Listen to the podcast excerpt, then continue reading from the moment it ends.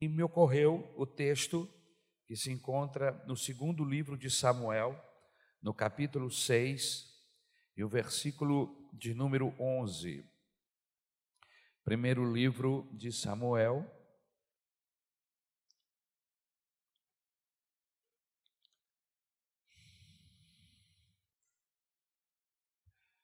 Eu quero falar esta noite sobre dois homens, dois destinos.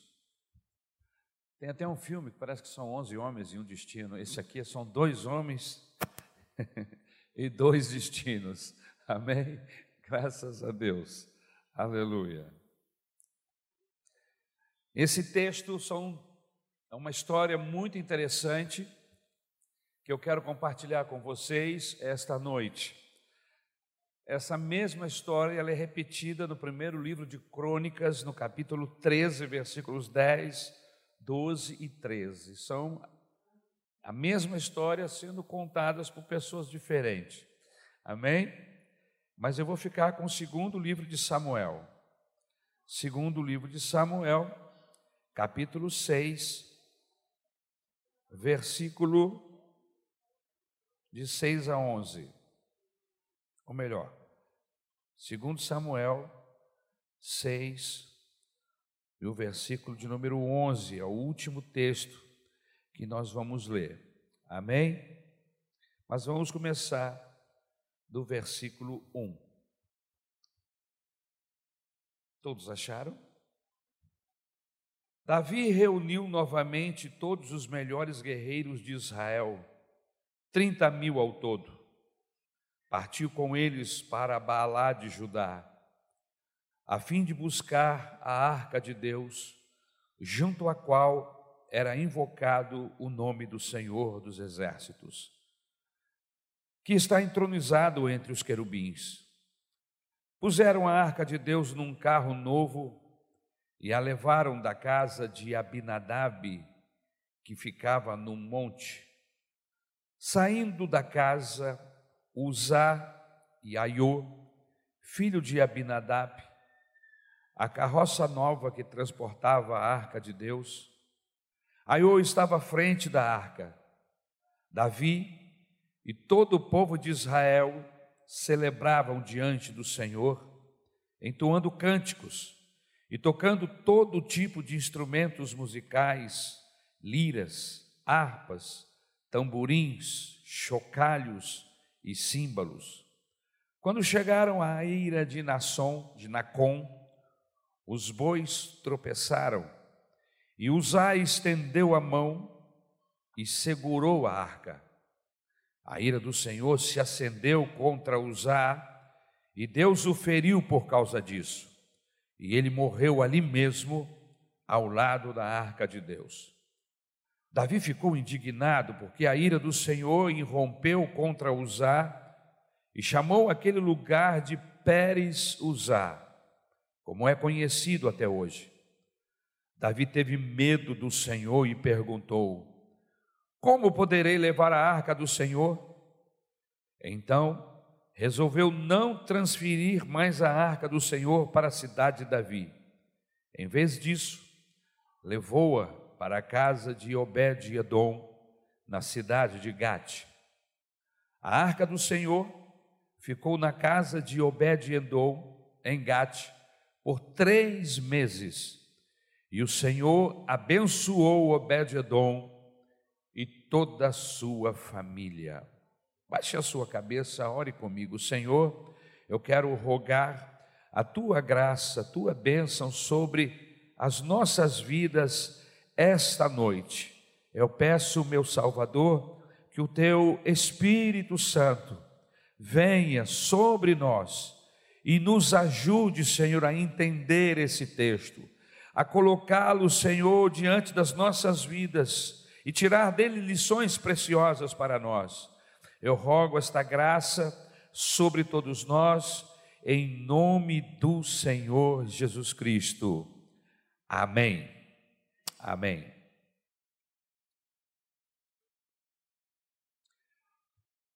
Se fôssemos escolher esta noite o texto principal de tudo o texto, de todo o texto que lemos, nós escolheríamos o texto do primeiro livro de Samuel, no capítulo 2 e versículo 7. O Senhor é quem dá pobreza e riqueza, ele humilha e exalta.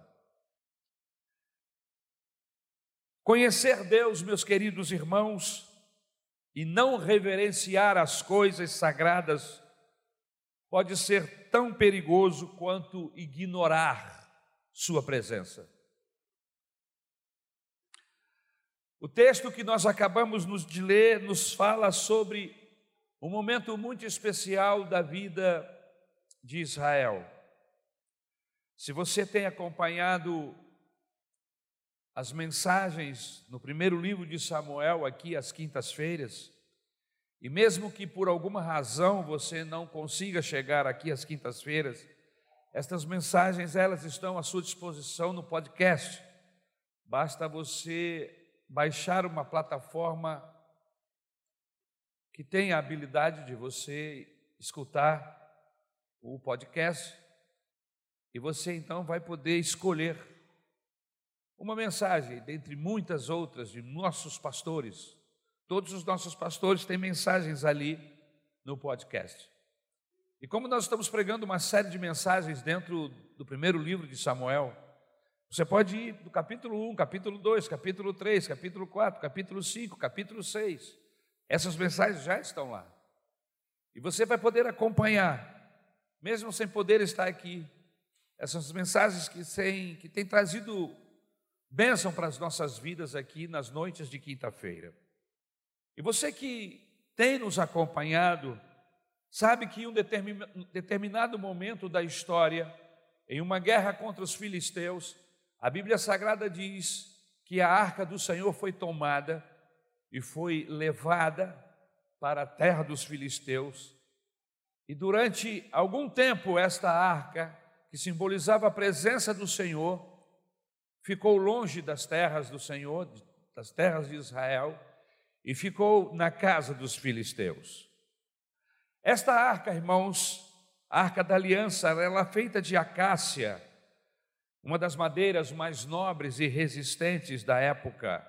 Ela era coberta de ouro, o metal mais precioso, símbolos da eternidade e da glória de Deus. Em toda a batalha de Israel, até o ponto em que nós falamos há pouco, a arca sempre era conduzida, antes de sair para a batalha, se consultava ao Senhor perante a arca, para saber se Deus iria dar vitória sobre os seus inimigos. Em toda a batalha travada por Israel, a Bíblia Sagrada nos diz que, que isto se repetia.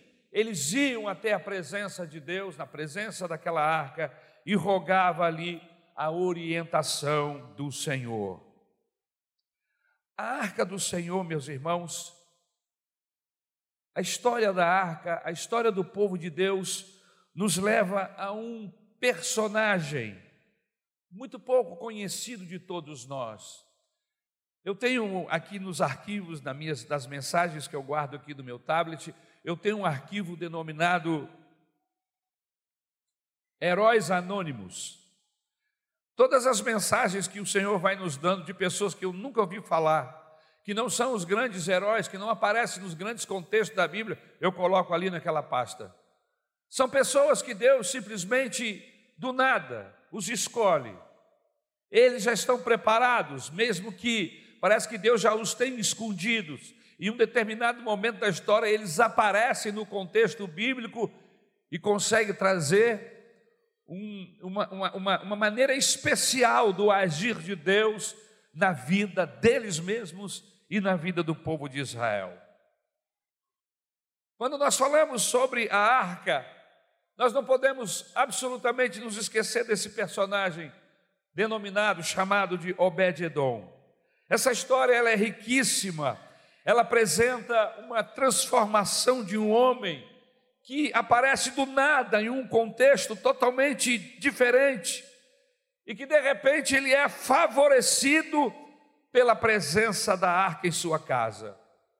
Ele mostra um contraste gigantesco do agir de Deus, onde em nada são abalados e outros são extremamente transformados e abençoados. Durante muitos anos, meus irmãos, a arca foi para o povo israelita um símbolo da presença de Deus. Como se o próprio Deus estivesse ali com eles, pessoalmente. Em suas pelejas, em suas guerras, essa mesma arca, essa arca era conduzida de um lado para o outro, era colocada em um lugar especial dentro do tabernáculo. Enfim, havia uma reverência, havia toda uma, uma metodologia de tratar e de trabalhar, de conduzir, de levar e de trazer esta arca. Nós estamos lendo na nossa leitura diária os livros do Pentateuco. Estamos quase entrando no quinto livro, devemos já estar terminando o livro de Números. E nós estamos revendo todos esses processos, todas essas formas que Deus orientava os, os levitas na condução, na formação dos sacerdotes, na escolha dos mesmos, como eles iriam, iriam lidar com as peças do tabernáculo, como conduziriam a arca de um lado para o outro. Isso é repetido várias e várias vezes no livro de Pentateuco. Posta do templo, a arca trouxe alegria para aqueles que são de Deus. Mas o texto bíblico nos diz que ela já não está no templo, no seu lugar. O texto bíblico nos informa que ela esteve um período fora e agora ela está retornando para Israel.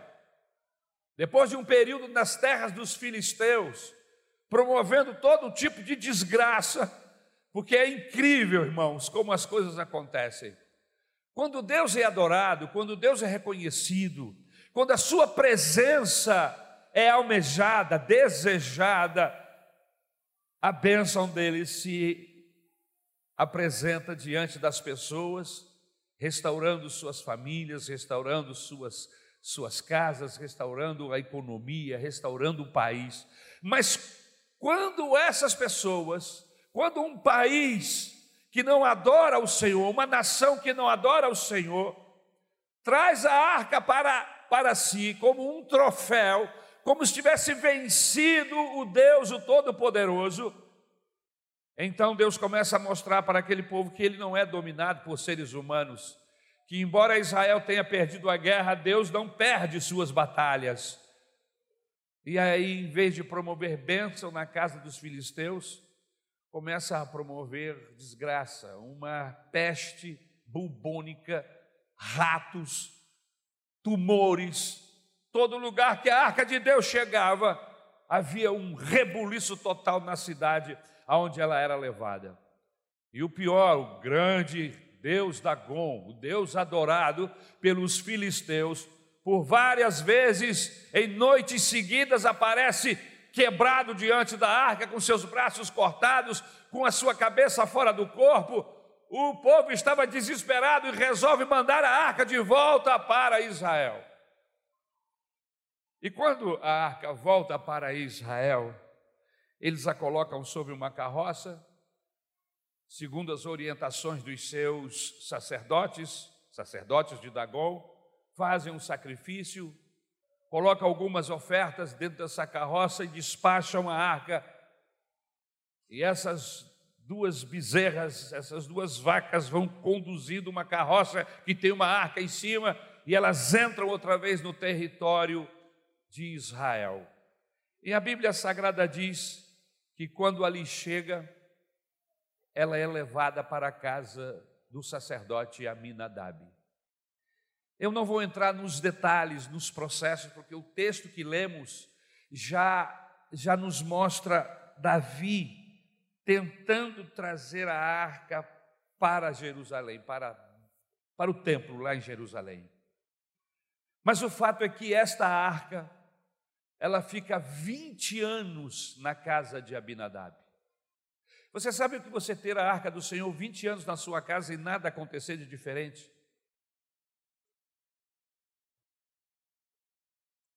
Eles eram sacerdotes. A presença do Deus vivo na casa deles. E nada ocorria de especial. 20 anos se passaram. Nesse período, Davi ainda estava num processo de formação. Deus estava preparando Davi para reinar. A arca está na casa de Abinadab. Não há um mover de Deus, não há um, uma ação de Deus diretamente. Não há no texto bíblico nenhum, nenhuma anotação que diga que tenha acontecido alguma coisa especial na casa de Abinadab. 20 anos se passam. Davi re, resolve buscar a arca que está na casa de Abinadab.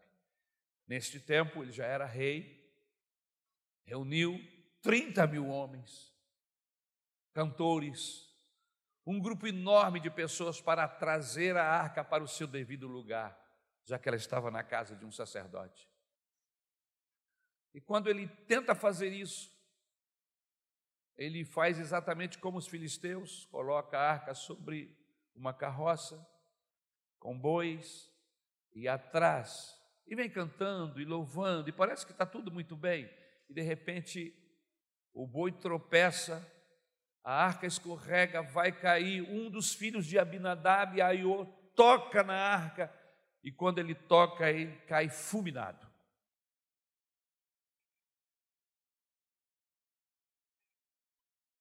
E quando ele cai fulminado, Davi fica desesperado, porque ele pensa: o que é que eu vou fazer? Como eu vou levar essa arca para Jerusalém, para o templo? Como eu vou conduzir a arca do Senhor se, se ele está matando pessoas? E então eles resolvem deixar a casa, a arca, na casa de alguém que está mais próximo. Fazem um levantamento rapidamente e levam a arca para a casa de Obed-edom. Irmãos, para ter a presença de Deus não basta boas intenções. Nós vemos Davi com tão boa intenção, trazendo a arca, criando todo um processo, mas a Bíblia Sagrada diz que, e nós entendemos que, para termos Deus, irmãos, não basta termos boa intenção. Deus não se impressiona só com as minhas intenções. Ele espera um coração quebrantado e ele espera uma ação determinante, direta. Você quer impressionar Deus? Mude as suas ações. Pratique o que está na Bíblia e peça ao Espírito Santo para quebrantar o seu, o seu coração. Siga o modelo. Fazer errado é sempre incorrer em juízo, segundo o texto bíblico de 1 Samuel 2 e 6. A outra lição que eu vejo aqui é que a morte de Uzá é uma prova da irreverência das pessoas para com Deus. Uma razão pela qual temos dificuldade em compreender a morte de Uzá é que nós, nós próprios, temos o ponto de vista de Uzá. E aí você pensa assim: puxa vida, mas ele foi tentar segurar a arca para não cair, e Deus agiu de maneira tão severa. Acontece que, se nós lermos o contexto de todo o texto, de toda a história, nós vamos entender que Deus já havia determinado a forma de conduzir a arca. A arca do Senhor não era para ser conduzida em carroças de bois. A arca do Senhor, a presença do próprio Deus, ela, e ele queria que a arca fosse levada nos ombros, nos ombros do sacerdote. Todas as vezes que alguém tinha que deslocar a arca de um lado para o outro, a arca tinha lugares próprios onde se colocavam varas, e esta arca era, erguida e era colocada sobre os ombros de um grupo especial de pessoas, não eram qualquer pessoas que poderiam tocar, não. Havia um grupo de pessoas separadas, selecionadas, para conduzir a arca. Isso nos mostra que Deus não aceita qualquer coisa que venha de nós. Existem princípios estabelecidos por Ele mesmo para que nós alcancemos a Sua graça e o seu favor. Como, por exemplo, a salvação em Cristo Jesus. Ele determinou que qualquer pessoa no planeta Terra, de Adão ao último momento, ao último homem que vai viver nesse planeta, se quiser encontrar-se com Ele, vai ter que passar pela cruz. Não adianta você chiar, não adianta eu pular, não adianta eu criar um caminho, um atalho, não tem jeito. Deus determinou que qualquer ser humano que quiser a salvação precisa passar por Jesus. O próprio Jesus falou isto: quem quiser vir ao Pai, vem, você precisa passar por mim. Então veja, meus irmãos, que as coisas não são do nosso jeito, é do jeito de Deus. Não adianta a gente querer colocar Deus dentro de algum processo pessoal nosso e achar, não, Deus vai fazer porque eu quero. Não, vai acontecer como aconteceu com o transporte da arca. Deus já havia determinado como deveria ser, mas Davi não observou os princípios e os ensinamentos do Senhor e acabou que um dia de festa se tornou em um dia de tragédia.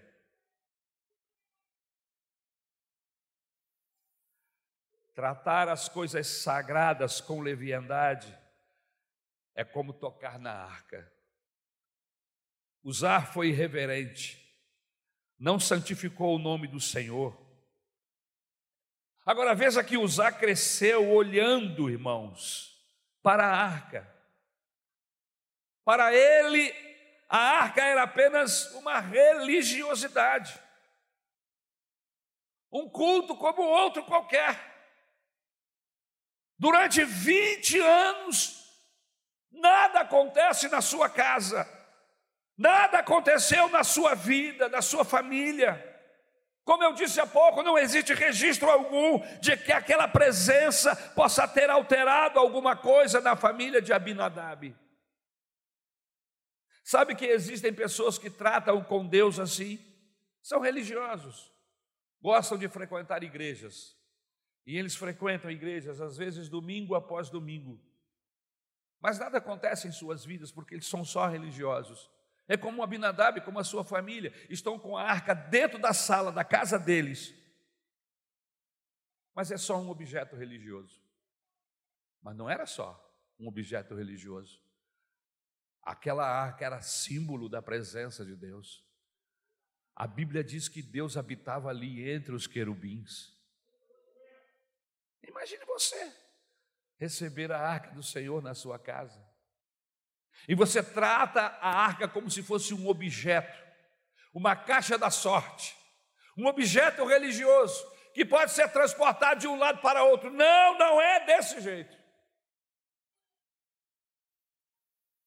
Mas aí, a Bíblia Sagrada diz que esta arca, depois da morte de Uzá, ela é conduzida para a casa de Obed-Edom.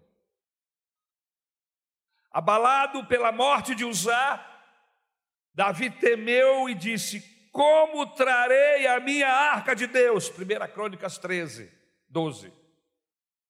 Sua preocupação era: se Deus está matando o que vamos fazer?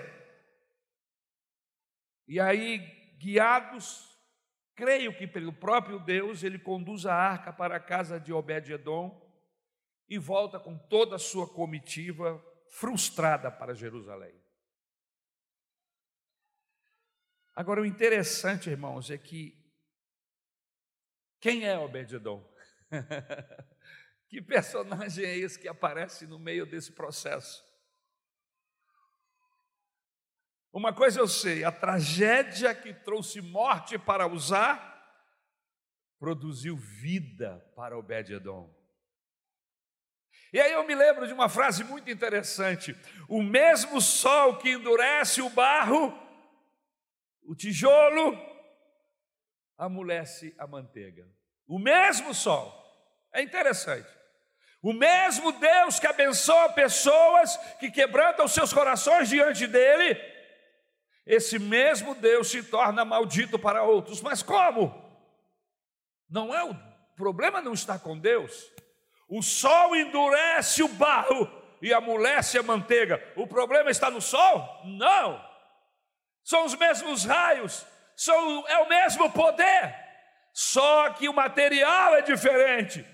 Em um coração é endurecido e o outro é amolecido. A questão aqui esta noite é a seguinte: quando Deus se manifestar, ou quando Deus se manifesta, o que acontece com o seu coração? Você se quebranta, você amolece ou você endurece? Na Bíblia Sagrada nós temos um homem que quanto mais Deus se manifestava, mais ele endurecia o seu coração. Ele era o faraó do Egito. E não importa quantos milagres, os seus deuses eram humilhados, quanto mais Deus se manifestava, mais ele endurecia o seu coração. O interessante é que a história se repete com personagens diferentes. Muitos anos depois, o rei da Babilônia, Nabucodonosor, quanto mais Deus se manifestava através da vida de Daniel, mais ele ficava abismado e mais ele glorificava a Deus a ponto de Deus dizer: Meu servo Nabucodonosor. Veja como as reações são diferentes. O problema não está em Deus, o problema está em nós, está no nosso coração. A tragédia que veio sobre a família de Abinadab, que veio sobre a vida de Uzá, produziu vida na casa de Obed-Edom. Qual é o critério de Deus? O critério de Deus para nós é decisão e coração quebrantado. O salmista diz no Salmo 51, versículo 17: Os sacrifícios para Deus são um espírito quebrantado. A um coração quebrantado e contrito, contrito não desprezará, ó Deus. Parece que Deus havia tomado uma decisão, meus irmãos. Ele nem habitaria na casa do sacerdote e nem tampouco habitaria na casa do rei, era como se estivesse enojado daquele sistema e da maneira cega que lhe conduziam. E Deus resolveu habitar na casa de alguém sem status, alguém que estava fora do alcance para todos. Deus deixou de habitar com os nobres para transformar aquele que para todos era um anônimo Deus está procurando gente assim. Deus está procurando pessoas na qual Ele possa transformar as vidas, mudar a sua história. Ele continua o mesmo, ele anda buscando pessoas como Obed-Edom, pessoas que estão no caminho, aleluia que de repente o encontram sem ter feito um programa, sem ter ido à igreja, sem ter buscado o templo, mas Deus passa e este abre o seu coração e Deus entra na vida dele e transforma tudo. Mas qual é o significado deste nome, pastor? Me chamou a atenção. Literalmente, Obed-Edom significa servo e escravo mas também contempla algumas outras compreensões, como obediente, ou ainda aquele que é fiel.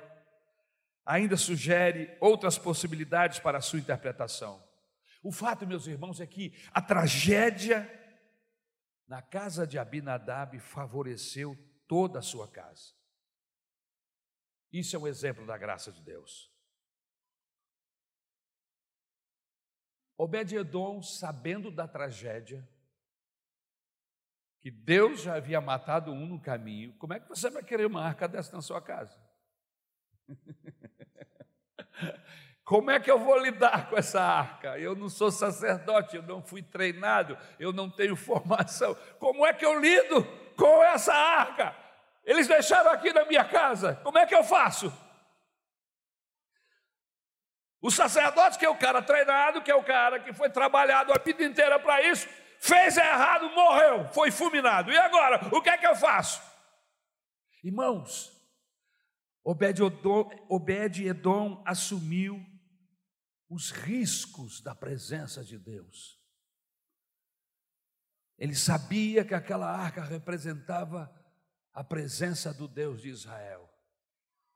Embora ele não tenha sido treinado em como lidar com aquela arca, ele permite que ela entre para dentro da sua casa e ele assume os riscos. Quando ninguém queria arriscar-se num compromisso tão radical com Deus, ele abre as portas da sua casa e decide ser o modelo, aleluia, que aquela ação precisava. Obed-Edom teve coragem, pois qual homem assistindo ao funeral de alguém fulminado pela arca a colocaria dentro de sua casa? Obed-Edom teve a coragem e tomou a decisão certa.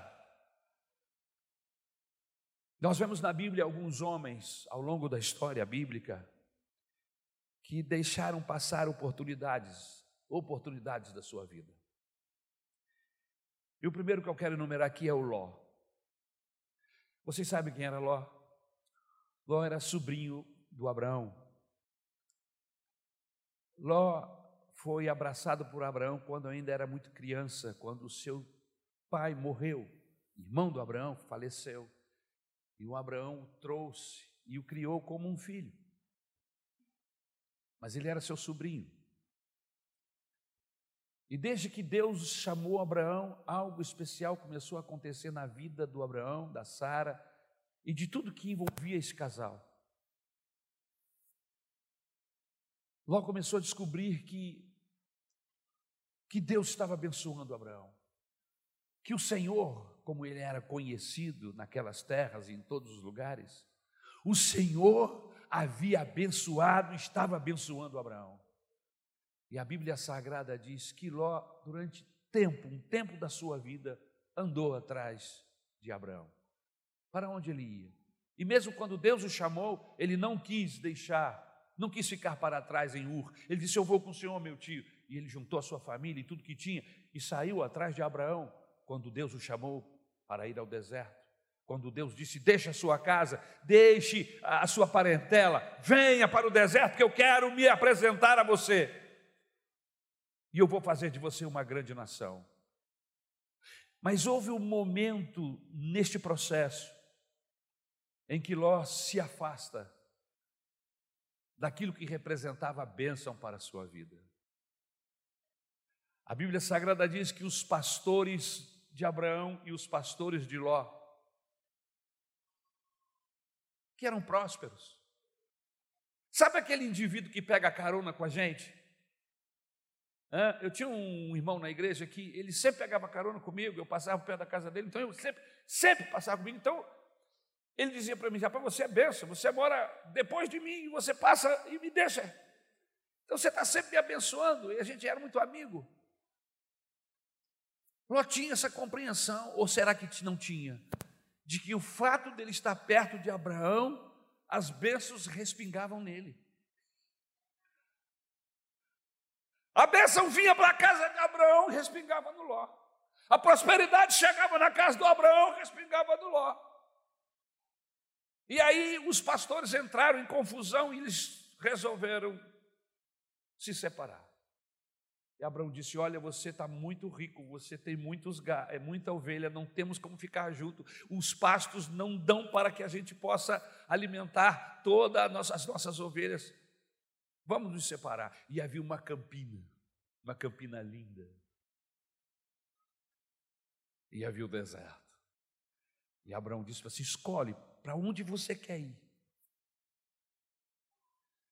E o Ló, muito esperto, esperto demais, quebra até um princípio de honrar o seu tio que o criou, de honrar o ancião. Não, tio, escolhe o senhor primeiro. Ele diz: tá bom, eu vou escolher. E ele escolheu as Campinas Verdes. Só que essas Campinas Verdes, ali futuramente iria se levantar uma cidade, duas cidades, Sodoma e Gomorra. E ele escolhe ir para essas Campinas. E a partir do momento em que ele faz essa escolha e que se separa de Abraão, pode ler o texto, a coisa começa a desandar. Ele tem até prosperidade, a cidade cresce, ele se torna um dos juízes desta cidade, é uma pessoa amada, querida em Sodoma, em Gomorra, tem uma linda casa, tem uma família maravilhosa. Mas bênçãos não respingam mais, ele não está mais perto. Coisas horríveis começam a acontecer, a cidade entra em guerra, reis entram naquela cidade, exércitos entram naquela cidade, tomam Ló e sua família, levam, levam, é, é, leva a sua família cativa, presa. Abraão, quando fica sabendo, tem que, que, que levantar um exército para buscar Ló que está preso. Irmãos, eu sei que Deus, ainda nos nossos dias, Deus resolveu abençoar muita gente. E talvez você é uma dessas pessoas que Deus tem alvejado com suas bênçãos, e talvez perto de você, quem sabe aqui esta noite, haja alguém que não entendeu ainda que você precisa criar um relacionamento com Deus para que você também seja abençoado, assim como Abraão. Não há um texto na Bíblia que diz que Ló foi orar, que Ló buscou a Deus, não há um texto na Bíblia. Quem orava era o Abraão, quem buscava a Deus era o Abraão, quem sacrificava era o Abraão. E Ló, Ló recebia as bênçãos, porque ele estava junto. Deixa eu falar com você, filho. Deixa eu falar com você, filha, em nome de Jesus. Você precisa ter um relacionamento pessoal, individual com Deus. Você não pode continuar dependendo espiritualmente da sua mãe e do seu pai. Houve um momento na trajetória da minha vida que eu entendi que eu precisava buscar experiências com Deus, as minhas experiências, porque até então eu tinha muitas experiências, mas eram as dos meus pais, eram as coisas que aconteciam na casa deles provisão de Deus, até mesmo para mim, mas eu estava lá e eu era abençoado, mas na verdade Deus estava sendo fiel à minha mãe e ao meu pai, e eu disse: Eu quero conhecer esse Deus de uma maneira especial. E eu comecei a buscar a Deus e a orar ao Senhor, para que também eu fosse alvo das bênçãos de Deus e não apenas que eu vivesse pegando carona nas bênçãos dos meus pais a vida inteira. Tem gente aqui esta noite que vive pegando carona na bênção da mãe e do pai até hoje, nem olha para o lado. É marido pegando carona na vida espiritual da esposa, é esposa pegando carona na vida espiritual do marido, são filhos pegando carona na, na vida espiritual da mãe e do pai. Mas eu vou lhe dizer uma coisa: vai chegar um dia que não vai dar pé, o dia em que o Senhor Jesus vier buscar a sua igreja, você não vai subir agarrado na saia da sua mãe, você não vai subir agarrado na bolsa do seu pai, você vai ficar para trás, a não ser que você crie relacionamento com esse Deus, se converta a Ele, aleluia, e passe a ser alvo das bênçãos também. Uma outra pessoa que perdeu a oportunidade foi Judas. Judas foi escolhido, irmãos, entre os doze. A Bíblia diz que Jesus passou a noite toda orando para escolher os doze. No dia seguinte, ele veio escolher os doze, Judas estava entre eles. Irmãos, que maravilha, que bênção. O melhor seminário de todos os tempos. O Criador, o Filho do Deus Todo-Poderoso agora estava encarnado e estava vivendo entre nós. E ele chamou doze para estar perto dele. Irmãos, o que Judas viu, o que Judas presenciou, o que Judas ouviu. Nesses três anos perto de Jesus, e ele deixou escapar a oportunidade. Ele deixou escapar a oportunidade da vida, da eternidade dele. O dono do universo comia pão com ele na mesa, e ele está pensando em dinheiro, e ele está pensando em desviar verba, E ele está pensando em trair Jesus. Veja, a presença de Deus abençoa Pedro, a presença de Deus abençoa os onze, mas endurece o coração de quem não está convertido a Ele. O problema não é a presença, o problema é a pessoa. Judas perdeu a maior de todas as oportunidades. Eu tenho para mim que esta noite Judas está lá em um lugar que foi preparado para que ele aguarde o momento do juízo final, e ele está lá em sofrimento, em dores, se lamentando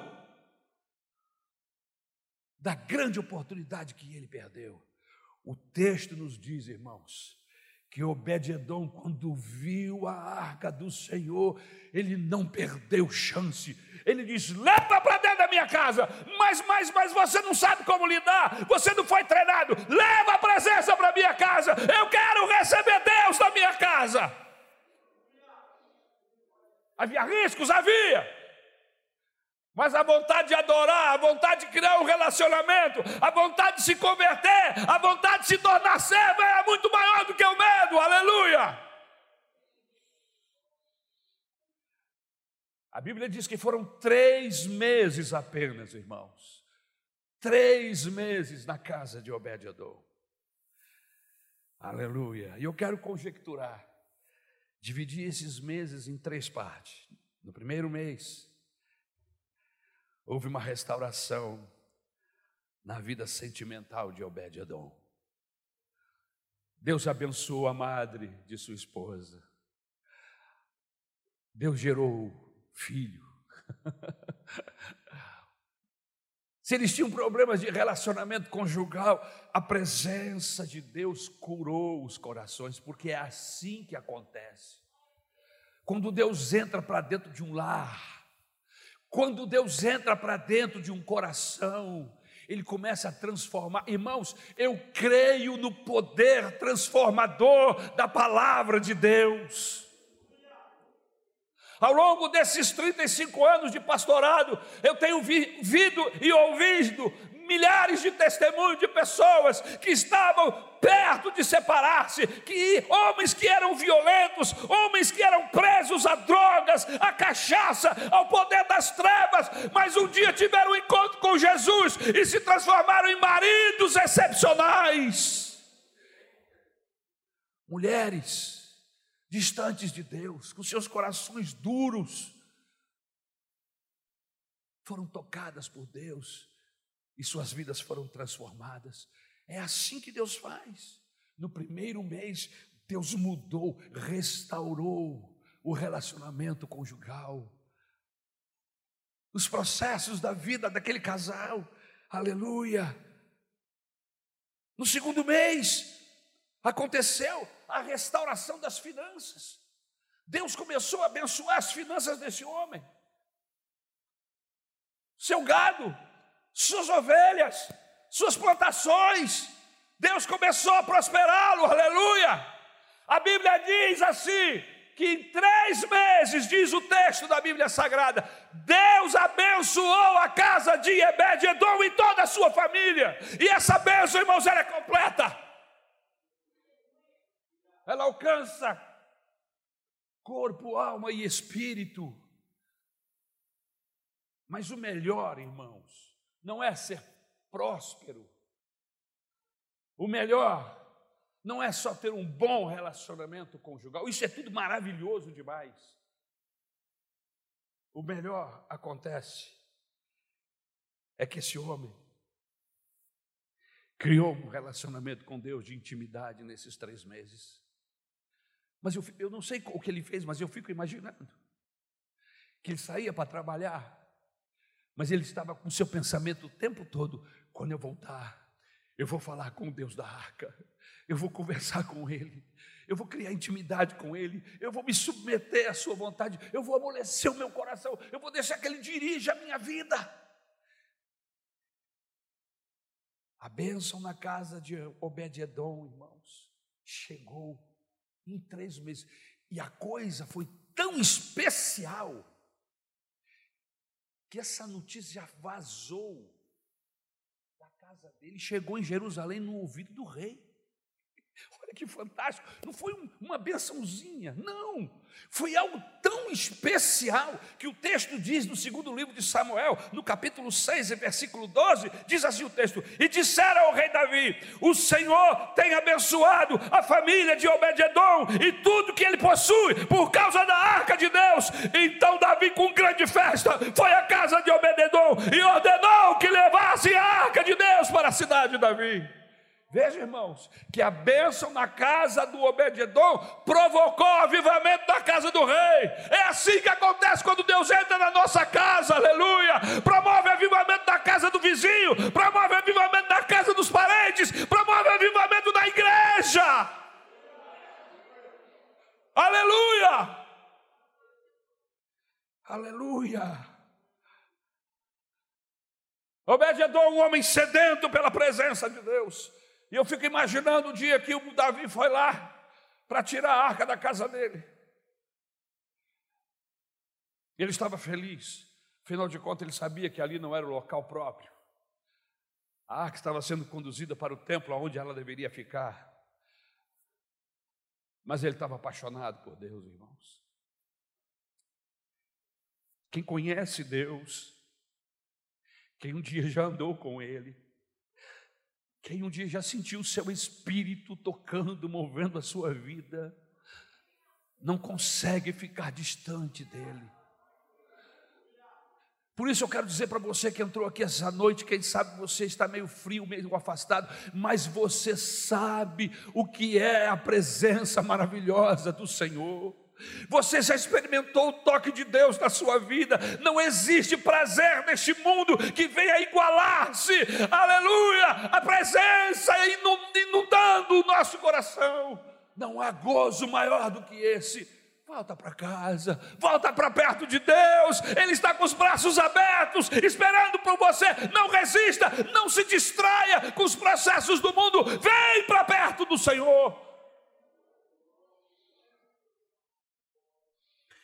Aleluia.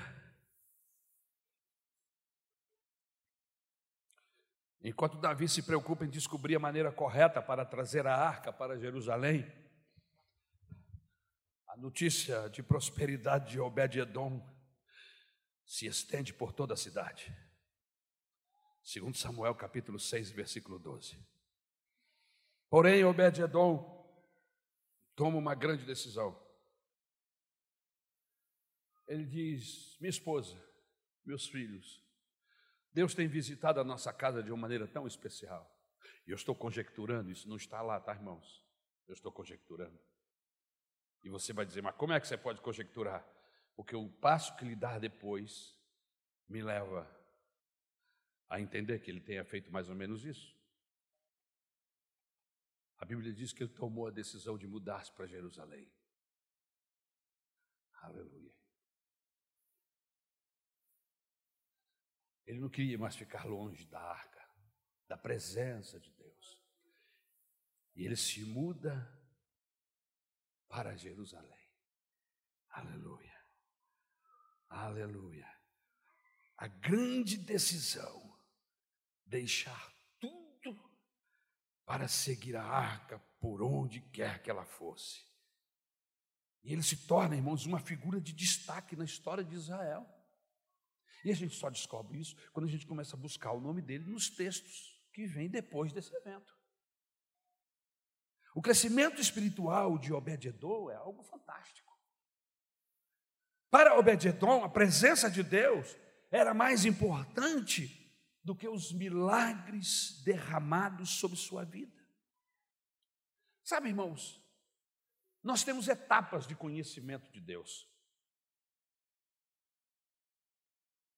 Existe aquela primeira etapa, onde a gente precisa ser liberto, onde a gente precisa ser curado, onde há uma manifestação de Deus para quebrar as cadeias, nos deixar livre, abençoar a nossa vida, abençoar o nosso casamento, a nossa família. Essas coisas vão acontecendo em etapas na nossa vida. Assim como em um namoro. Você começa a namorar uma moça, você tem até o alvo de casar-se com ela, mas você tem um tempo para desenvolver o que, que acontece aqui nesse período.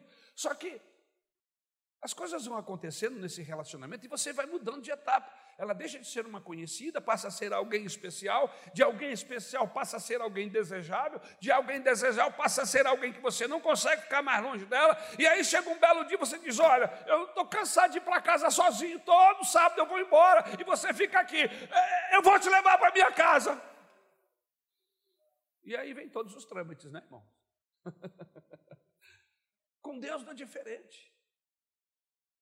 Nosso relacionamento vai crescendo. O relacionamento do crente com Deus ele tem, tem que ser crescente, ele não pode parar. E a gente sabe disso quando a gente vê a arca, a forma como a arca do concerto conduz a pessoa até o lugar santíssimo. Começa do átrio, um lugar aberto, passa pelo pela, pela uh, uh, o altar de sacrifício, passa pelo pela pia lavatória, e depois você entra no segundo estágio, que é o lugar santíssimo, aonde você trabalha, aonde você desenvolve ministério. Mas aí, meu querido, não para aí. Deus te chama para um relacionamento de intimidade. E agora você está tão apaixonado, tão envolvido, que você não quer mais ficar longe dele. E aí você é convidado para entrar para dentro do lugar santíssimo, onde a presença dele é constante aonde o nível de relacionamento é infinitamente maior. É esse o plano de Deus para você e para mim. Ele não nos quer no átrio, ele não nos quer como namorados, ele quer você como esposa, igreja.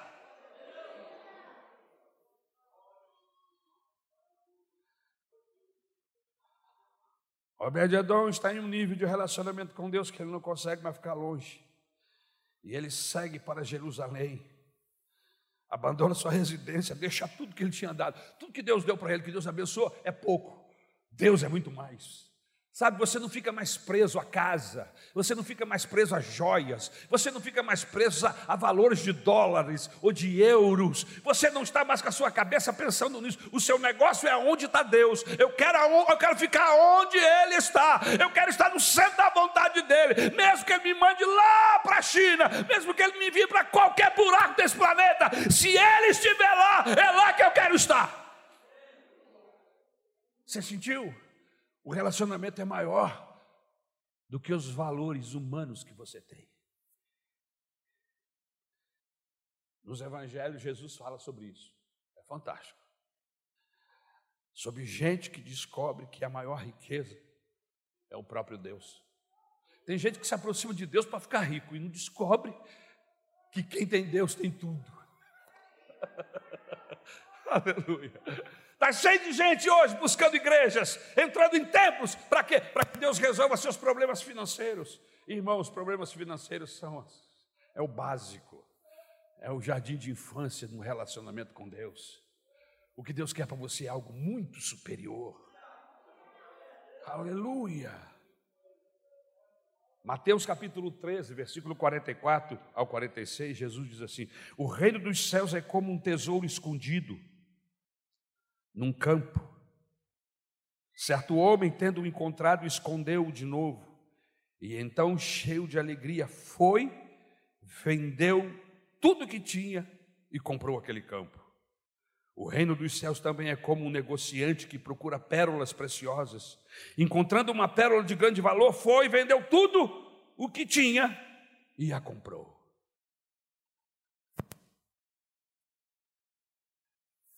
São histórias interessantes dessas parábolas. Tem um tesouro escondido no campo, mas o campo pertence a esse homem. Como é que eu faço para pegar esse tesouro que está escondido no, tesouro, no campo de uma outra pessoa? Mas ele viu que o tesouro era maravilhosíssimo, o tesouro era algo esplendoroso. E aí Jesus disse: Eles vai, vende tudo, tudo que tens, e quando eu, eu, eu pego essa palavra, vende tudo, irmãos, para poder conseguir condição para comprar o, te, o terreno, porque dentro do terreno está o tesouro. ele vendeu sua casa, ele vendeu seus bens, ele vendeu. Eu quero pensar que ele vendeu os filhos, vendeu a mulher, se vendeu. ele vendeu tudo, tudo, para poder comprar o terreno, para poder pegar o tesouro. Irmãos, esse tesouro aqui é o Senhor Jesus. Quando você descobre um tesouro, a vida perde o sentido sem ele. Tudo perde o sentido. Você descobriu a razão da vida. E você não quer mais ficar longe dele. E aí você vende tudo, você você passa, você deixa tudo de lado para estar onde está o tesouro. A mesma coisa acontece com o homem, o vendedor, o negociante que procura pérolas preciosas e aí ele encontra uma pérola de grande valor. E aí ele vai e vende todas as pérolas e todas as pedras que ele tinha para poder comprar a pedra de grande valor. Jesus é essa pedra de grande valor. Quando a gente o descobre, quando a gente o tem, a gente não abre, não quer mais abrir mão dele. Esse é o segredo de Obededon. Esse é o segredo de Davi. Esse é o segredo da bênção de Deus em nossas vidas. Davi escreveu: o pardal encontrou casa e andorinha ninho para si. E você, Davi, eu encontrei os teus altares, eu encontrei os teus altares, eu encontrei os teus altares. Aleluia. Você já encontrou os altares do Senhor? Ou você vem aqui a cada domingo cumprir um processo religioso. Você já encontrou os altares? Os altares de Deus não estão aqui. Os altares de Deus estão aí em você. Aleluia! Aleluia. Se você abrir o texto de 1 Crônicas, capítulo 15, 17 e 18, o texto diz que os levitas escolheram Emã, filho de Joel, e Asaf, um parente dele. E dentre os meraritas, seus parentes, escolheram Etan, filho de Cuxaías, e com ele seus parentes que estavam no segundo escalão, Zacarias, Jaziel, Semiramote, Jeiel, Uni, Eliabe, Benaia, Messaias, Matatitas, ou Matatias, Elifelel, Miqunéias e Obed-Edom. Obed-Adão agora é porteiro da casa do Senhor. Aleluia. Quem era Obed-Adão? Alguns meses atrás, alguém que morava em uma casinha de sapé, sabe-se lá vivendo como, mas Deus entrou na vida dele, mudou a trajetória e agora ele anda atrás da arca. Ele quer Deus, ele quer Deus. E ele abre mão de tudo para ficar perto da arca. E agora, essa aqui é a lista dos porteiros.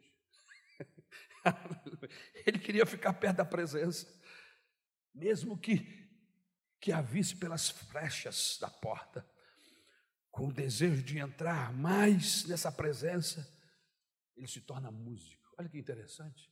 Ele, ele não fica feliz em ser o porteiro, mas ele quer fazer parte do grupo de louvor. Aleluia.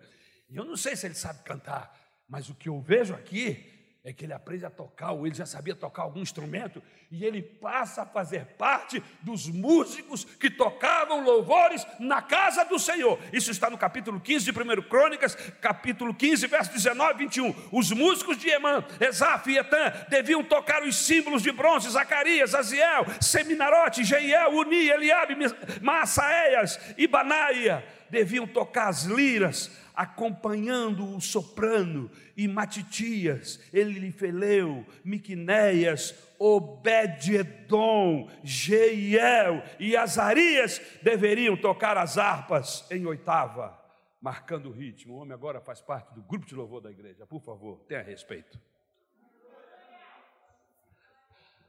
Aleluia.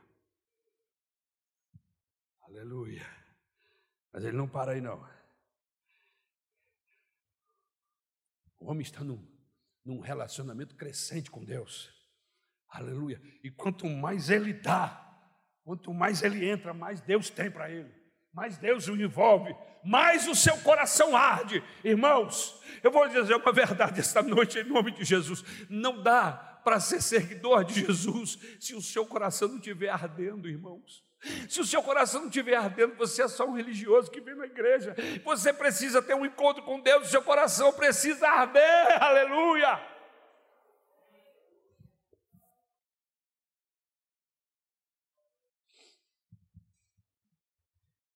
Esse homem alcança uma condição tão especial, irmãos, que ele é visto como um guardião, um dos guardiões da arca, de porteiro a cantor, e agora Davi o coloca como guardião da arca do Senhor. 1 Crônicas, capítulo 15, versículo 24, está aí a lista de nomes, e o Obed-Edom está lá no meio deles. Aleluia, aleluia, aleluia. Vigiavam estavam vigilantes da arca do Senhor. De guardião, ele se torna um ministro de adoração, liderado por Asaf. 1 Crônicas, capítulo 16, versículo de 4 a 5. O texto diz que Davi nomeou alguns dos levitas para ministrarem diante da arca do Senhor, fazendo petições, dando graças e louvando ao Senhor, o Deus de Israel. Desses, Asaf era o chefe. Aí vem Zacarias, vinha em seguida Jeiel, via Je, é, Matitias, Eliabe, Banaia, e está lá o Obed-Edom. Aleluia. Aleluia. Aonde mais esse homem foi? Aonde a porta abria. Ele quer ficar perto de Deus. Ele quer Deus. Aleluia. De repente, o incansável adorador, que era liderado por Asaf, deixa de ser somente um ministro de adoração e se torna um líder de 68 pessoas. E o texto de 1 Crônicas, capítulo 16, versículo 37 e 38, o texto diz que então Davi deixou Asaf e seus parentes diante da arca da aliança do Senhor para ali ministrarem regularmente de acordo com as prescrições para cada dia. E aí diz assim: também deixou Obed-Edom e seus 68 parentes para ministrarem com ele. Aleluia. Louvado seja o nome do Senhor. Esse mesmo Davi, que o designou como porteiro, que o designou como músico, cantor, que o designou como guardião da arca, agora o designa com uma responsabilidade maior. Ele agora toma conta do tesouro da casa do rei. Segundo Crônicas, capítulo 25, versículo 24. O texto diz, o texto está dando uma informação acerca do, do poderio babilônico que invade Israel, mas aí tem um detalhe no texto. Está assim: ele se apoderou de todo o ouro, de toda a prata, de todos os utensílios encontrados no templo de Deus que havia estado sob a guarda de Obed-Edom. Eu não quero saber o que estava acontecendo naquele momento. O que me chamou a atenção aqui é que o escritor falou: os tesouros no templo de Deus que havia estado sob a guarda de Obed-Edom. Esse homem cresceu num relacionamento com Deus tão especial que ele se torna guardião dos tesouros da casa de Deus. Esse é o lugar que Deus quer para mim e para você. Guardião dos tesouros do Senhor. Como é que trabalha o guardião do tesouro do Senhor? É aquele que tem conhecimento de toda a riqueza, é aquele que administra porções, é aquele que inquere dos demais responsabilidade, prestação de contas, é aquele que guarda, é um homem de confiança. Ele não é um desonesto, ele é alguém de muita confiança, porque os tesouros da casa do Senhor estão sobre a sua responsabilidade. Eu começo a terminar a mensagem. Segundo alguns estudiosos, o tesouro do templo do Senhor, que estava sob a responsabilidade de Obed-Edom, corrigidos para os nossos dias, chegaria a cerca de 3 bilhões de dólares. A grande lição da presença de Deus na vida desse homem está em como se conduzia diante de Deus. Para Obed-Edom, a sua maior riqueza era Deus. A sua maior riqueza era estar na presença de Deus. Que esse seja o meu e o seu caminho, para que haja avivamento na nossa casa, na casa dos nossos vizinhos, para que haja avivamento na casa do Rei. Aleluia! Para que haja avivamento na casa do Senhor. Deus começou, Deus tem abençoado tremendamente a casa de Obed-edom. Foi essa notícia que chegou no ouvido de Davi. E Davi entendeu que era hora de trazer a arca para Jerusalém. Irmãos, a arca representa a presença de Deus. Nós não somos judaizantes, nós não somos adoradores da arca. Nós olhamos para a arca e todos os processos do tabernáculo e da vida de Israel como uma sombra do que iria acontecer depois. Deus enviou para nós o tesouro dos céus, o seu filho amado, o seu unigênito, aleluia, o brilho dos olhos de Deus, Ele enviou para nós, para uma missão de resgate, para uma missão de socorro. A maior missão de resgate de todos os tempos e de todo o universo. Resgatar homens e mulheres que estavam perdidas, que estavam perdidos, que iam se afundar no inferno, na desgraça dos seus pecados, mas Jesus apareceu na nossa vida e mudou a nossa trajetória, mudou o nosso caminho, o tesouro dos céus desceu até nós e se revelou a nós. Irmãos, eu não vi, eu não pude tocar, mas eu leio a Bíblia, e quando eu leio a palavra de Deus, o Espírito Santo faz arder o meu coração.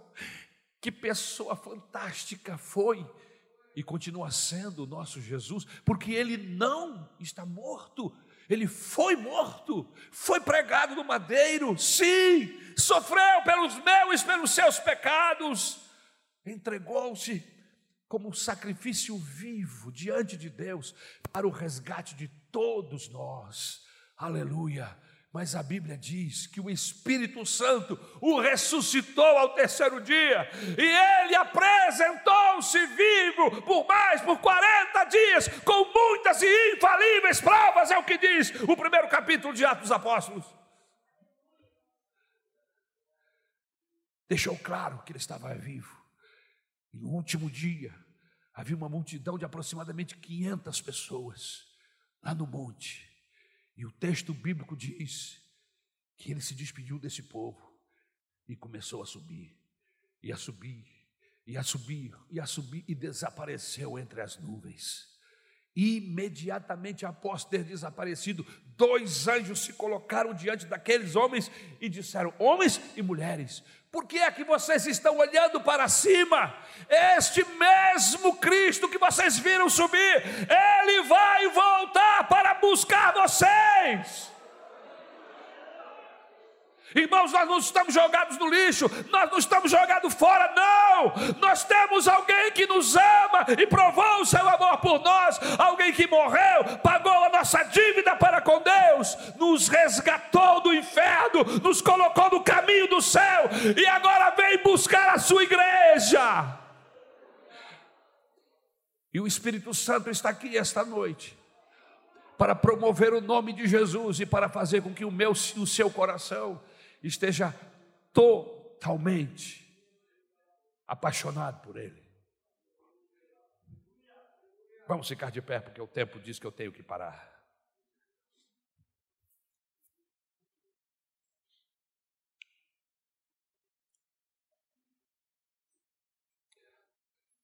Você vê a gratidão de Obed-Edom através dos nomes dos, dos filhos dos filhos dele. Deus abençoe esse homem, ele teve uma filha arada, irmãos. Tudo começou quando Deus bateu na porta dele, lá na casa dele. Desde aquele dia em que a arca do Senhor passou a fazer parte da vida de Obed-Edom, ele jamais deixou de ser um homem ligado ao Senhor. E para cada momento vivido, um filho expressava o conteúdo de sua amizade com Deus.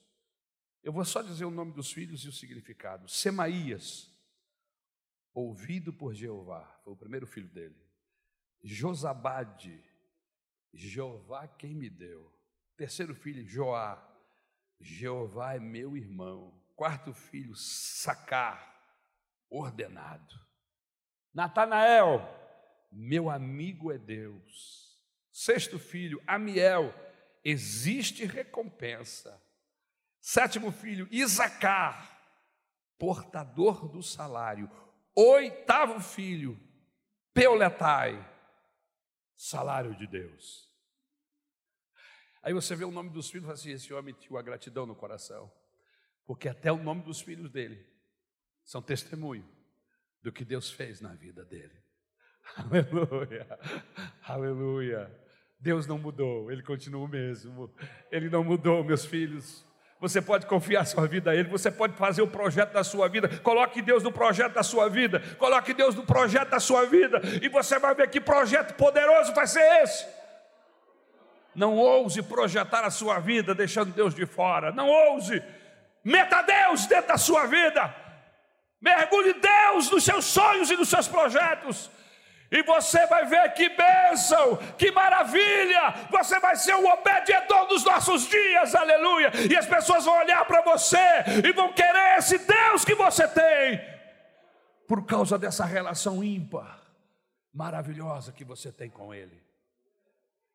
Vamos orar ao Senhor, aleluia, aleluia. E se você continuar lendo, 1 Crônicas 26, de 6 a 8, diz que seu filho Semaías também teve filhos que foram líderes da família de seu pai, pois eram homens capazes. Foram esses os filhos de Samaías, Otni, Rafael, Obed, Eusabade, e olha, irmão, uma carrada de gente, um ônibus, entendeu?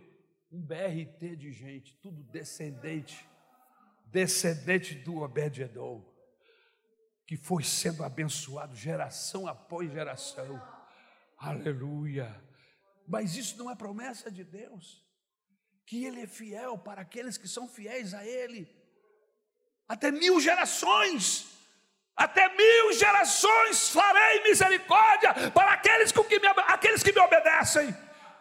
Olha, imaginar que daqui a 300 anos o Senhor vai abençoar o seu tataraneto por causa de você.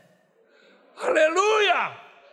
Que Deus é esse? Esse é o Deus da Bíblia, é o Deus que guarda a fidelidade para com aqueles que são fiéis a Ele. Vale a pena, vale a pena ficar perto desse Deus, vale a pena investir cada segundo de nossa vida na presença de um, de um Deus como esse. Aleluia, aleluia. Dois homens, dois destinos. Abinadab, com sua religiosidade, não descobriu Deus embora ele esteve tão perto. Obed-edom recebeu a arca e descobriu a presença de Deus. Mergulhou de cabeça e foi abençoado ele e toda a sua geração. Aleluia.